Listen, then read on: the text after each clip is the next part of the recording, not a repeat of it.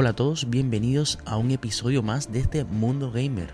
En el episodio de hoy trataremos acerca de un mod gratuito del Tomb Raider 1 hecho por un fan aférrimo de esta saga. A los que les gustan los RTS también le tengo muy buenas novedades y es que se viene un remake o un remaster, no lo sé bien con exactitud, acerca del Age of Mythology. Así es, así que quedaros para estar al tanto de más novedades. En otro orden de titulares, también os tengo que decir que Hidetaka Miyazaki aceptó que el Dark Souls 2, para muchos el peor Dark Souls de la historia, fue una pieza indispensable en la creación del Elden Ring. Por otra parte, Helldivers 2 se posiciona a la altura de grandes leyendas como es el Left 4 Tras haber vendido más de 3 millones de copias. Los de Riot decidieron seguir explotando su IP de League of Legends con la creación de un nuevo juego Fighter al puro estilo Killer Instinct o Tekken. Y para finalizar les traigo una pequeña reseña de un Light Survival que de seguro habías oído hablar, pero que por algún motivo no le has dado una oportunidad y desde ya te digo, no tienen ningún desperdicio.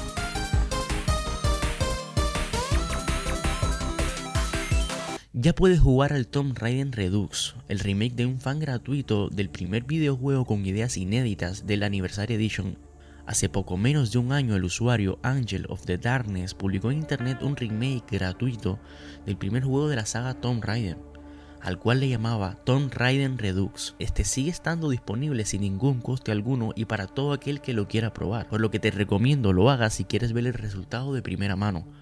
Para todos aquellos que quieran jugarlo, les estaré dejando abajo el enlace de la página para, que lo puedan probar. Y es que aún no sabemos si Embracer Group lo va a quitar, lo va a dejar, así que si lo quieres probar, este es tu momento.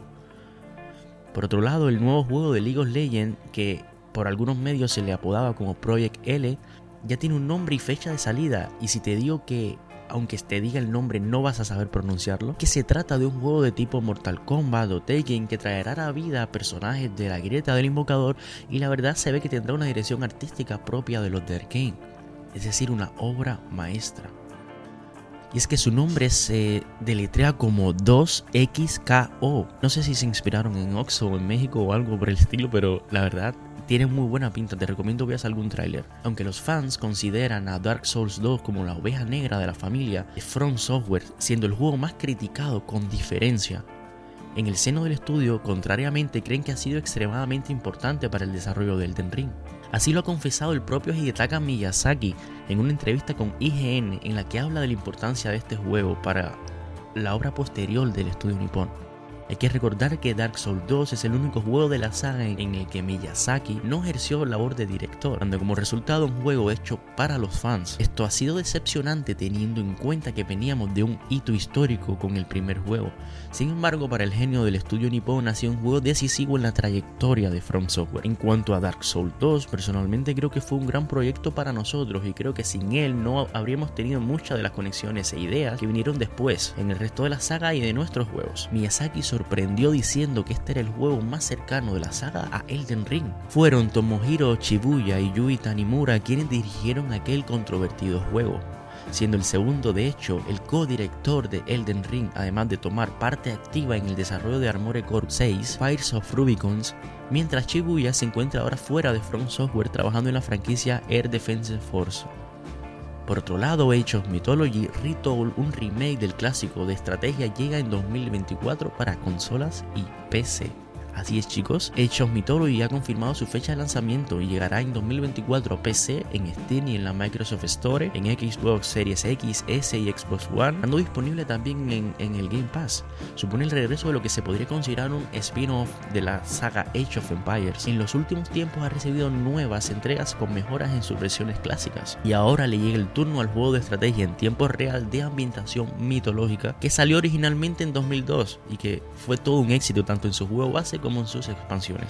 Ritol busca atraer a viejos y nuevos jugadores ofreciendo una experiencia épica, adictiva y al mismo tiempo didáctica, aprendiendo sobre la mitología al mismo tiempo que jugamos con uno de los juegos más míticos del género de estrategia. En otro orden de novedades, el Helldivers 2, un cooperativo a la altura de leyendas como Left 4 Dead, o sea, ¿te imaginas? Así es, el Helldivers 2 sigue imparable y ya habría superado los 3 millones de copias vendidas. O sea, es una auténtica locura.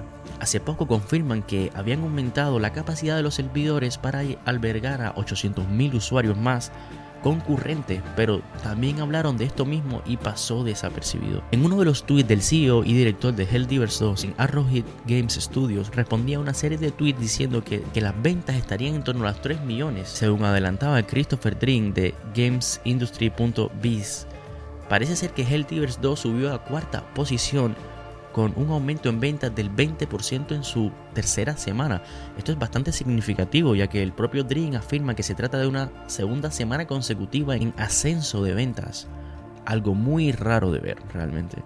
Por otro lado, y para finalizar este podcast, Pacific Drive es una original y divertida propuesta que mezcla la conducción, la supervivencia y el roguelite si pensabas que ya lo habías visto todo en los roguelites, te digo que no. Esto es uno de los géneros que más de moda están y espera probar Pacific Drive, un juego que combina sus ideas con la supervivencia y la conducción, dando como resultado una experiencia fresca con ideas propias y personalidad. Pero ¿realmente merece la pena? Pues ya te digo que sí y espera a que te dé esta breve reseña para comprártelo. Esta es una premisa que de por sí ya se aleja un poco de todo lo visto antes, a poner en el centro la experiencia de conducción, porque que nadie se llame a engaño, ya que nuestra destartalada ranchera de los años 70 no es solo un vehículo y un único medio de transporte, también se va a convertir en nuestro escudo protector de radiaciones y otros peligros, además de un medio para almacenar recursos y poder llegar a nuestro destino, aunque también será fuerte de quebraderos de cabezas, averías y mucho más, cuanto menos raro, ¿eh?